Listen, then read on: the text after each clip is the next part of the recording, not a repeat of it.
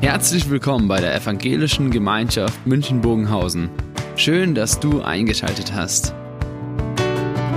Unser tiefes Anliegen ist, dass die folgende Predigt dich in deiner Situation anspricht, dir eine neue Blickrichtung aus der Bibel schenkt und dass du Gott ganz persönlich begegnest.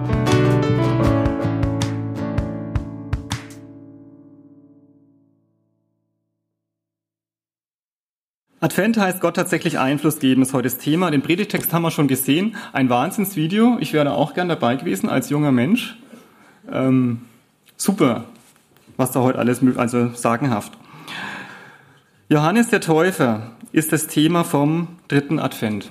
Und ich finde, äh, interessante Botschaft, die er hat. Und äh, ich möchte eigentlich noch beten vor, dem, vor der Predigt. Herr, wir danken dir für dein Wort. Und wir bitten dich, dass du uns ansprichst in der Predigt. Lass mich das Richtige sagen. Lass es mich richtig auslegen. Und ich bitte dich, dass du für jeden von uns was hast und jeden von uns veränderst heute. Amen. Liebe Gemeinde, ich habe mich am Anfang von der Predigt gefragt, warum hat es denn Johannes überhaupt gebraucht? Ich habe das, glaube ich, bis Donnerstag gar nicht so richtig verstanden. Und da war dann Hauskreis und da habe ich gesagt, das diskutieren wir heute mal. Und das Ergebnis ist jetzt das folgende. Johannes war der Vorläufer von Jesus, der ihm den Weg bereitet hat. Ich meine, das an sich war, war klar, aber was heißt jetzt das? Der Johannes hat den Leuten klargemacht, dass sie Sünder sind und Vergebung brauchen. Er hat den Menschen klargemacht, was der Wille Gottes ist. Er hat deutlich gemacht, dass sie alle daran vorbeileben und er hat sie irgendwie aufgerüttelt, so in ihrer religiösen Selbstzufriedenheit. Und es ist ja einer der wichtigsten Schritte auf dem Weg dahin, dass wir, wenn wir Christen werden, dass uns klar wird, ich brauche Jesus. Ich, ich lebe eben nicht nach dem Willen Gottes. Ich bin für mich an sich kein guter Mensch. Und ich kann auch meinem Leben keinen Sinn geben. Und das ist auch schwer einzusehen und das ist vielen Menschen nicht klar. Und der Johannes, der Täufer, hat die, hat die Menschen auf Jesus vorbereitet, indem er ihnen genau das klar gemacht hat. Das ist das Erste. Und das Zweite ist, er hat die Menschen auf Jesus vorbereitet, indem er klar gemacht hat, dass Gott jetzt wieder redet und handelt. Also wir müssen uns ja die, die Zeit vorstellen. Der letzte alttestamentliche Prophet vor Johannes der Täufer, das war der Malachi, das war 300 Jahre davor, mindestens. Wenn wir heute 300 Jahre zurückgehen, die meisten wüssten gar nicht, was da war. Ne? Kam da zwar zwischendrin noch so dieser Makkabäer-Aufstand, aber der war auch schon lange wieder vorbei und der war eher so politisch. Also Gott hatte lange nicht geredet und viele von seinen Verheißungen standen aus. Und in so einer Situation, da stellt man sich ja die Frage, ob die ganze Geschichte mit Gott, ob da überhaupt was dran ist. Oder ob das nicht eben nur eine alte Geschichte ist von was weiß ich, wie lange her. Und plötzlich tritt Johannes auf. Und das Spannende ist, es tut sich was. Es, er bewirkt eine unheimliche Erweckung. Ich weiß nicht, ob Sie schon mal so einen Bußprediger in der Fußgängerzone gesehen haben. Also in Nürnberg gab es da immer einen und ich glaube in München habe ich auch schon mal einen gesehen. Da gibt es ja auch Leute, die stehen da und sagen den Leuten, dass sie Sünder sind. Und die haben wahrscheinlich auch recht in vielen Punkten. Aber die meisten Leute gehen vorbei. Oder sie machen sich lustig über sie. Bei Johannes dem Täufer war das völlig anders. Der bewirkt eine ganz große Erweckung. Die Leute gehen in Scharen raus in die Wüste oder an den Jordan, wo er war, und gehen zu ihm hin. Und sie nehmen Gott ernst und sie lassen sich taufen. Und sie spüren, es tut sich wieder was. Gott redet wieder. Wahrscheinlich macht er seine Verheißungen wahr. Sie fragen sich sogar, ist vielleicht Johannes der Christus? Steht hier, als aber das Volk voll Erwartung war und alle dachten in ihrem Herzen, ob Johannes vielleicht der Christus wäre. Also Johannes bereitet die Menschen auf Jesus vor indem er deutlich macht, dass Gott jetzt redet und seine Verheißungen wahrmacht, jetzt ganz konkret in ihrer Gegenwart, ja, dass Gott da ist, das was passiert. Und als dann Jesus kommt, stellt er seinen ganzen Dienst, seine ganze Autorität, ja, in den Dienst Jesu. Das schreibt hier der Johannes, der Jünger Johannes, also ein anderer Johannes. Am nächsten Tag sieht Johannes, dass Jesus zu ihm kommt und spricht, siehe, das ist Gottes Lamm, das der Welt Sünde trägt. Also er gibt, gibt es alles dann sozusagen an Jesus ab und, und weist auf ihn hin. Und damit ist Johannes dann auch das, das, das, das dritte äh, an dem Punkt, ähm, da steht das so für die Verbindung von Alten und Neuen Testament. Das ist so wie so eine Staffelübergabe. Wir Christen sehen zum einen ihn als den letzten Prophet, im Alt, den letzten alttestamentlichen Prophet, obwohl er jetzt im Neuen Testament steht. Und verschiedene Verheißungen aus dem Alten Testament beziehen wir auf ihn, zum Beispiel hier aus Malachi 3, Vers 1. Siehe, ich will meinen Engel senden, der vor mir her den Weg bereiten soll. Also sagt Gott, das deuten wir auf Johannes. Und Johannes und Jesus äh, erkennen sich ja gegenseitig so an. Also Jesus lässt sich von Johannes taufen und stellt sich damit in die, in die Tradition des Neuen Testamentes. Er sagt nicht, das war als Mist, sondern das erfülle ich jetzt. Und Johannes erkennt Jesus als Sohn Gottes an. Er sagt, schau her, hier, jetzt ist die Erfüllung da vom den ganzen alttestamentlichen Verheißungen. Das also ist Johannes der Täufer. Ich habe drei Punkte. Der erste Punkt des Advent heißt zuerst, dass Gott kommt. Im 15. Jahr der Herrschaft des Kaisers Tiberius, als Pontius Pilatus Statthalter in Judäa war und Herodes Landesfürst in Galiläa und sein Bruder Philippus Landesfürst von Iturea und der Landschaft Trachonitis und Lysanias Landesfürst in Abilene, als Hannas und Kaiphas Hohenpriester waren, da geschah das Wort Gottes zu Johannes, dem Sohn des Zacharias, in der Wüste. So hat man damals Datumsangaben gemacht und der Lukas ist da übergenau. Ich habe lang geübt an dem Vers zum Lesen. Das Gute daran ist für uns, wir wissen jetzt ziemlich genau, wann der Johannes aufgetreten ist. Also das ist in den Jahren 27 bis 29 nach Christus und, und in der Folge auch Jesus. Das wissen wir ziemlich genau. Aber das hat auch eine wichtige Aussage für uns. Die Aussage ist, unser Gott ist kein abstrakter Gedanke, ja, der irgendwo in der höheren Sphäre herumwabert oder so. Unser Gott ist ein konkreter und persönlicher Gott. Unser Gott ist dem Johannes, dem Täufer, ganz konkret begegnet an einem datierbaren Moment, an einem festen Ort in der Wüste. Und er ist auch in Jesus zum ganz konkreten Zeitpunkt auf diese Erde gekommen, greifbar, sichtbar für alle. Und er hat auch in der Kirchengeschichte immer wieder ganz konkret Menschen berufen, von den Alten über Martin Luther bis zu unseren pietistischen Vätern. Und er begegnet uns auch heute konkret. Und viele von uns können davon berichten. Und er kam in die ganze Gegend um den Jordan und predigte die Taufe der Buße zur Vergebung der Sünden, wie geschrieben steht im Buch der Worte des Propheten Jesaja. Es ist eine Stimme eines Predigers in der Wüste, bereitet den Weg des Herrn, macht seine Steige eben. Alle Täler sollen erhöht werden und alle Berge und Hügel sollen erniedrigt werden. Und was krumm ist, soll gerade werden und was uneben ist, soll ebener Weg werden. Und alles Fleisch wird das Heil Gottes sehen. Also Jahrhunderte hat Gott wenig von sich sehen und hören lassen. Und jetzt redet er viel mehr er kommt selber. Gott kommt selber in Jesus und das ist Wahnsinn. Und in Vers 6 steht, alle Welt soll das Heil Gottes sehen. Gott kommt jetzt erstmal mit seinem Heil.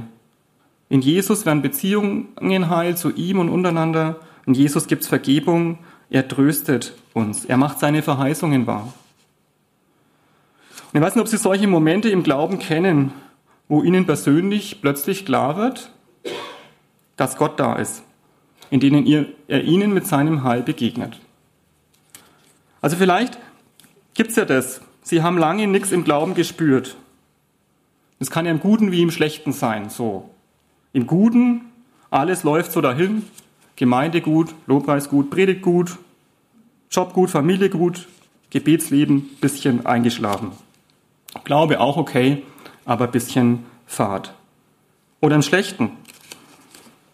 Du durchwanderst ein finsteres Tal, bist vielleicht losgewandert, damals noch, sag mal, ohne Unglück zu fürchten, und, und das Tal nimmt kein Ende. Ja, du, nach jeder Biegung wartest du drauf, dass jetzt Gott hinter dieser Biegung erscheint und das Tal geht immer weiter. Und dann gibt es so eine Stimme, ich würde sagen die Stimme des Teufels, die sagt zu uns, vielleicht gibt's ihn ja doch nicht. Dir geht's ja auch ohne ihn gut oder mit ihm schlecht. Und dann kommt plötzlich der Moment, in dem dich Gott anspricht. Ein Bibelwort, eine Predigt, ein Traum, ein Lied oder irgendeine kuriose Situation und du merkst, es gibt ihn. Er hat zu mir geredet, ganz konkret. Er ist weiter an meiner Seite. Er ruft mich, er tröstet mich, er hält zu mir. Ich bin weiter sein Kind. Und das ist ein gewaltiger und beglückender Moment, wenn man das erleben darf. Ein Moment aber, der manchmal in einer ganz unspektakulären Situation passieren kann. Ich erinnere mich an einen Moment, wo ich sehr traurig war, viele Jahre her, aber das erzähle ich trotzdem, weil es äh, so eindrücklich war. Ich war allein in meinem Studentenzimmer und, und habe da äh, geweint, was ich selten tue. Und da war so ein Moment, wo plötzlich ich spüre, wie Gott da ist und wie er mich tröstet. Ganz übersinnlich, sage ich mal, ja. Und man plötzlich merkt, er ist da, er tröstet mich. Und wenn es darauf ankommt, auch, äh, sage ich mal, übersinnlich, ja. Wenn es darauf ankommt, vielleicht auch so, dass man es eigentlich nicht erklären kann. Und das sind alles Momente, die ein Pastor nicht machen kann. Das sind Momente, die, die wir auch selber nicht machen können. Wir können Gott nicht herbeiholen oder ihn herbeizwingen. Hier steht, das Wort des Herrn geschah zu Johannes in der Wüste. Von Gott aus ist es geschehen. Und ich habe mich gefragt, was ist hier unser Job? wenn das alles Gott macht? Können wir, können wir zum Beispiel, sollen wir die Berge und Hügel erniedrigen? Das ist ja auch in dem Text so, so die Frage, wer, wer macht denn das? Wir können uns das vielleicht noch vorstellen, dass man, dass man Täler auffüllt oder so mit unseren heutigen technischen Möglichkeiten.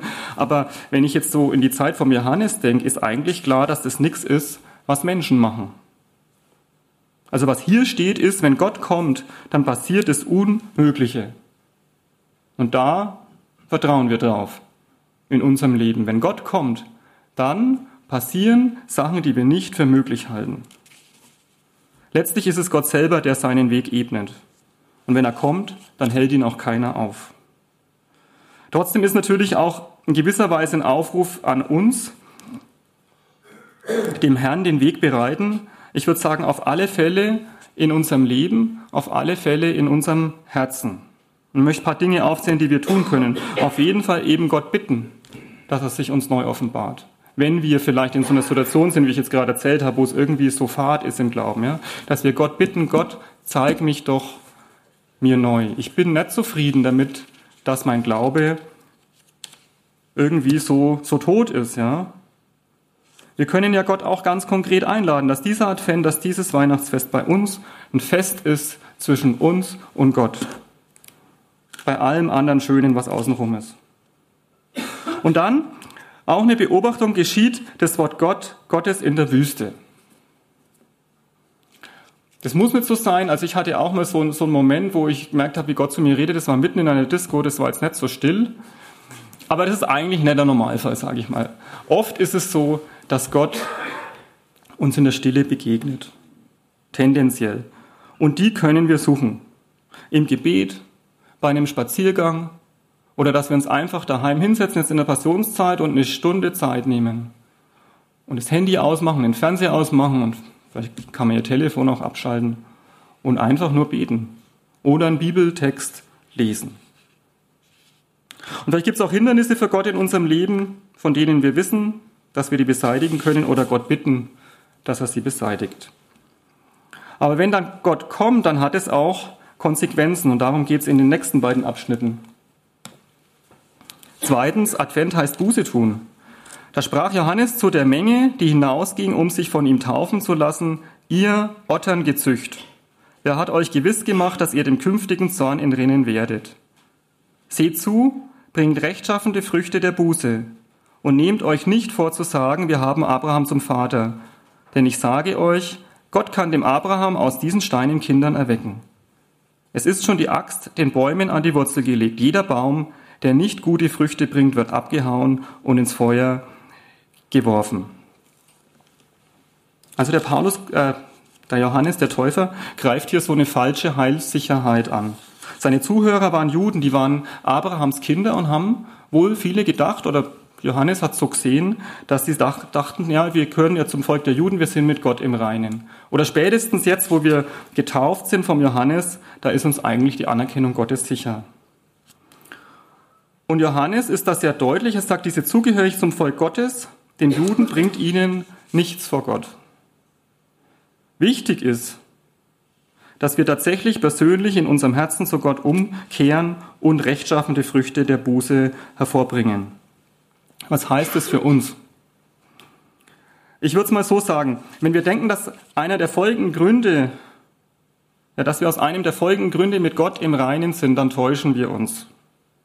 Zum Beispiel, weil unsere Eltern Christen sind oder weil wir in einer christlichen Gemeinde aufgewachsen sind. Das sind alles gute Sachen, aber deswegen sind wir noch nicht mit Gott im Reinen. Vielleicht, weil wir Kirchen- oder Gemeindemitglieder sind. Vielleicht, weil wir mitarbeiten oder treu in den Gottesdienst gehen. Sind alles gute Sachen, sage ich gleich. Aber es macht uns nicht gerecht vor Gott. Oder weil wir so vielleicht gute Menschen sind oder die richtige Partei wählen oder die richtige Einstellung haben. Johannes sagt sie zu, dass sie rechenschaffende Früchte der Buße bringt. Und diese Früchte die Früchte, das sind die, also die, die die Früchte bringen, sind nach neutestamentlichem Verständnis die, die, die zu Jesus gehören, die sich zu Jesus entschieden haben. In Johannes 15, Vers 5 steht, ich bin der Weinstock, ihr seid die Reben. Wer in mir bleibt und ich in ihm, der bringt viel Frucht. Also neutestamentlich würde ich das so sagen, das Einzige, was uns mit Gott versöhnt, was uns mit ihm ins Reine bringt, ist, dass Jesus für unsere Schuld am Kreuz gestorben ist. Und dass wir diese Vergebung annehmen, indem wir Jesus als unseren Herrn und Heiland in unser Leben einladen. Und vielleicht ist es ja bei Ihnen so, ich kann ja in die Herzen zum Glück nicht reinschauen, oder muss ich auch nicht, aber vielleicht ist es bei Ihnen so, dass Sie schon lang in die Gemeinde gehen und einen frommen Lebensstil pflegen, vielleicht schon von der Jugend an, was alles gut ist. Aber dein Herz gehört nicht dem Herrn Jesus, dann wird dir vor Gott das alles nichts bringen. Und als unsere Einladung heute an dich, mach ganze Sache mit Jesus, gib ihm dein Herz, nimm ihn als deinen Herrn und Heiland an. Und wenn du Angst hast, was das heißen könnte, das kann ich verstehen, ihm tatsächlich Einfluss geben.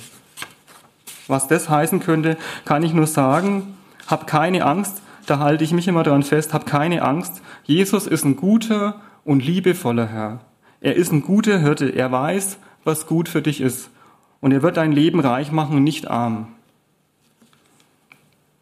Aber vielleicht ist es auch so bei Ihnen, dass Sie sich vor länger, längerer Zeit bekehrt haben zu Jesus. Vielleicht in der Jugend, da ist ja das oft so. Und da verlassen Sie sich drauf. Und ich finde, es ist auch so. Ich glaube, dass Gott uns nicht loslässt. Aber trotzdem, vielleicht ist von dem jugendlichen Feuer im Glauben nimmer so viel übrig. Viel Routine. Und dass Jesus da ist, dass er in ihr Leben spricht, dass er was vorhat mit ihnen, daran glauben sie nimmer so ganz konkret. Und ich möchte dich und ich möchte mich da auch mit einnehmen, uns einladen, dass wir immer wieder neu zu Jesus umkehren. Für mich war so der Punkt, äh, wo mich die Predigt, also die Vorbereitung angesprochen hat, dass ich gemerkt habe, ja, ich will Jesus neu vertrauen, dass er lebt und dass er in mein Leben spricht und dass er seine Verheißungen wahrmacht und dass er auch die Macht hat, auch wenn es jetzt vielleicht nicht immer sichtbar ist, was mir dann oft schwerfällt, und möchte mich neu auf den Herrn Jesus einlassen. Machen wir uns neu bewusst, dass wir ohne die Vergebung Jesu kein bisschen besser dastehen vor Gott als die Menschen da draußen, dass wir ihn brauchen. Ja. Und lasst uns unser Leben unserem Herrn Jesus neu anvertrauen. Im Glauben, dass er die Macht hat. Im Glauben, dass er unser Leben in der Hand hat, auch wenn es manchmal der Augenschein schwierig ist. Im Glauben, dass er seine Verheißungen wahrmacht, auch wenn wir schon länger drauf haben warten müssen. Und ihn einladen, dass er, dass er auch tatsächlich Einfluss nimmt auf unser Leben, dass er tatsächlich was ändert. Was ist es die richtige Haltung vor Gott für uns Christen, wenn wir das hier anschauen, nochmal mit den Leuten, die sich so verlassen haben, ja, auf die Äußerlichkeiten, auf die Sachen, die sie so meinen, dass sie vor, vor Gott, ja, gut dastehen deswegen. Falsch ist zu denken, dass wir mit Gott im Reinen sind aus irgendeinem Grund, der ein anderer ist als die Vergebung Jesu. Ja? Wegen unserer Taten, unserer Herkunft, egal. Falsch ist aber auf der anderen Seite natürlich Angst zu haben, ob es reichen könnte, ja? Immer, das ist auch schlecht, ja? immer in dem Gefühl zu leben, mein Leben reicht nicht, liebt mich Gott. Ich sag mal, unsere Taten reichen nie, aber Gottes Vergebung reicht immer. Falsch ist natürlich auch, dass wir Vergebung, die Vergebung annehmen und dann fröhlich weiter sündigen und Gott nicht weiter ernst nehmen. Das nennt Bonhoeffer die billige Gnade. An Jesus glauben heißt natürlich auch, dass er unser Herr und Heiland ist. Heißt auch, dass wir ihn einladen, dass, ja, dass er Bereiche verändert, dass er durch seinen Heiligen Geist die Frucht hervorbringt. Die richtige Haltung des Christen ist eine demütige, dankbare Heilsgewissheit. In einem Satz. Und zu der müssen wir uns, denke ich, auch immer wieder äh, entscheidend und hindurch glauben. Wir wissen, dass wir von uns aus vor Gott nicht bestehen können, aber wir nehmen dankbar die Vergebung in Jesus an und wir wissen, dass sie gilt und dass wir uns darauf verlassen können. Und wenn wir mal vor seinem Thron stehen, in der Ewigkeit, dann bringen wir nichts mit außer dem Kreuz Jesu. Und das ist alles. Aber genau das ist auch das Einzige, was wir dort dann brauchen und was uns dort dann retten kann. Das Letzte. Advent heißt Gott tatsächlich Einfluss geben. Und die Menge fragte ihn und sprach, wie, was sollen wir nun tun? Er antwortete aber und sprach zu ihnen, wer zwei Hemden hat, der gebe dem, der keines hat. Und wer Speise hat, der tue ebenso. Es kamen aber auch Zöllner, um sich taufen zu lassen, und sprachen zu ihm, Meister, was sollen denn wir tun? Er sprach zu ihnen, fordert nicht mehr, als euch vorgeschrieben ist. Da fragten ihn auch Soldaten und sprachen, was sollen denn wir tun? Und er sprach zu ihnen, tut niemanden Gewalt noch Unrecht und lasst euch genügen an eurem Sold. Ich finde, die Antwort ist erstaunlich einfach. Fast ein bisschen enttäuschend. So geht's mir. Diese hohen Worte und plötzlich solche einfachen Dinge, ja. Also zumindest das, was die Zöllner und die, die Soldaten machen sollen, liegt ja eigentlich auf der Hand. Das müsste ich gar kein Christ sein dafür. Ich fange mal damit an, was Johannes nicht sagt. Erstens, er fordert gar nichts Extremes. Es wäre ja naheliegend gewesen, dass er sagt, komm zu mir in die Wüste, nichts besitzen, nicht mehr feiern, Heuschrecken essen. Ich sage mal so, so wie ein buddhistischer Bettelmönch. Aber das sagt Johannes nicht. Jesus selbst übrigens war auch kein Asket. Ich bin da persönlich ganz froh drüber. Wobei klar ist, das sage ich auch deutlich, dass natürlich Gott uns und auch an, oder andere Christen durchaus auch in einen einfachen Lebensstil berufen kann. Aber grundsätzlich lehnen wir Christen das Schöne und Angenehme in dieser Welt nicht ab. Wir freuen uns drüber und wir dürfen dankbar das aus Gottes Hand nehmen und genießen, solange es uns nicht gefangen nimmt und nicht zum Gott wird. Klar. Johannes ist auch nicht politisch, zumindest nicht parteipolitisch. Das war Jesus auch nicht. Äh, das irritiert viele. Hat damals schon viele irritiert, irritiert heute auch Menschen. Merke ich im Alltag öfters. Dass Menschen meinen, weil ich Christ bin, müsste ich ihre politische Einstellung teilen. Und das ist, wenn es nicht der Fall ist, dann wundern sie sich. Ähm ich glaube auch, das sage ich auch gleich, können Christen, Christen können zu sehr unterschiedlichen politischen Überzeugungen kommen. Bin ich ganz sicher äh, je nachdem, was man aus dem Evangelium mehr gewichtet. Und es wird bei uns ja auch so sein, deswegen reden wir da gar nicht so viel drüber, ähm, dass wir ganz da verschieden sind. Der Johannes propagiert keine ideale und keine bessere Welt. Er schimpft nicht auf die Verhältnisse, er fordert auch keine Revolution, keine linke und auch keine rechte Revolution. Johannes sagt, nicht reden, handeln in deinem eigenen Leben. Gott tatsächlich Einfluss geben mit Reden, theoretisieren darüber, was man denn alles tun müsste, wie, äh, ja, wer denn wie besser handeln würde, damit die Welt besser aussähe. Äh, damit ähm, kann man die persönliche Verantwortung sich sehr schön vom Leib halten. Neutestamentlich ist tatsächlich, dass wir in unserem Alltag, an unserem konkreten Platz uns bewähren. Das ist übrigens ganz ähnlich das Gleichnis vom, vom, ähm, vom barmherzigen Samariter. Da geht es auch nicht darum, dass wir die Welt retten, sondern es geht darum, dass wir das, was Gott uns vor die Füße legt, machen. Ganz konkret in unserem Alltag. Hast du zwei Hemden und du triffst einen, der keines hat, dann gib ihm eins. Mach keine Show draus. Mach es einfach. Du musst auch nicht dein letztes Hemd abgeben, ist gut, aber das, was Gott dir gibt, das setze ein. Und es kann auch was kosten. Denn zwei Hemden ist ja auch nicht allzu viel, wenn eins in der Wäsche ist. Ne? Du hast ein schönes Auto und triffst auf jemand, der keines hat. Leih es ihm oder fahr ihn zum Einkaufen. Du hast eine nette Familie und triffst auf einen, der allein ist, lad ihn an Weihnachten zu dir nach Hause ein. Bist beliebt in der Arbeit und hast einen Kollegen, der immer alleine in der Mittagspause sitzt. Vielleicht kannst du auch ihn mal mit dazu einladen. Und plötzlich wird diese einfache Botschaft von Johannes relativ schwer, denn äh, das, was er sagt, ist konkret, es ist machbar und es kostet was. Und es ist individuell. Es geht darum, herauszufinden, was Gott uns als nächstes aufs Herz legt. Dir und mir. Nicht jeder von uns ist berufen zur Flüchtlingsarbeit. Nicht jeder von uns kann materiell was abgeben, weil er es einfach nicht hat. Für jeden hat Gott einen anderen Weg. Aber wichtig ist es rauszufinden und dann auch zu machen. Spannend ist auch, möchte ich auch noch sagen, was Johannes zum Zöllner und den Soldaten sagt. Und das ist fast provokant. Er sagt nicht, sucht euch einen anderen Job. Und das ist erstaunlich, weil diese beiden Berufsgruppen sind ja schwierige Berufsgruppen gewesen. Für uns heute, sage ich mal, ist einer, der beim Zoll ist, nimmer so verdächtig, aber damals ähm, waren Zöllner verachtete Kollaborateure die mit der römischen Besatzungsmacht zusammengearbeitet haben. Und jeder Jude hätte gesagt, hör auf, Zöllner zu sein. Oder Soldaten. Ihr Handwerk ist der Krieg. Und in dem Fall waren es vermutlich auch noch Soldaten vom Herodes Antipas.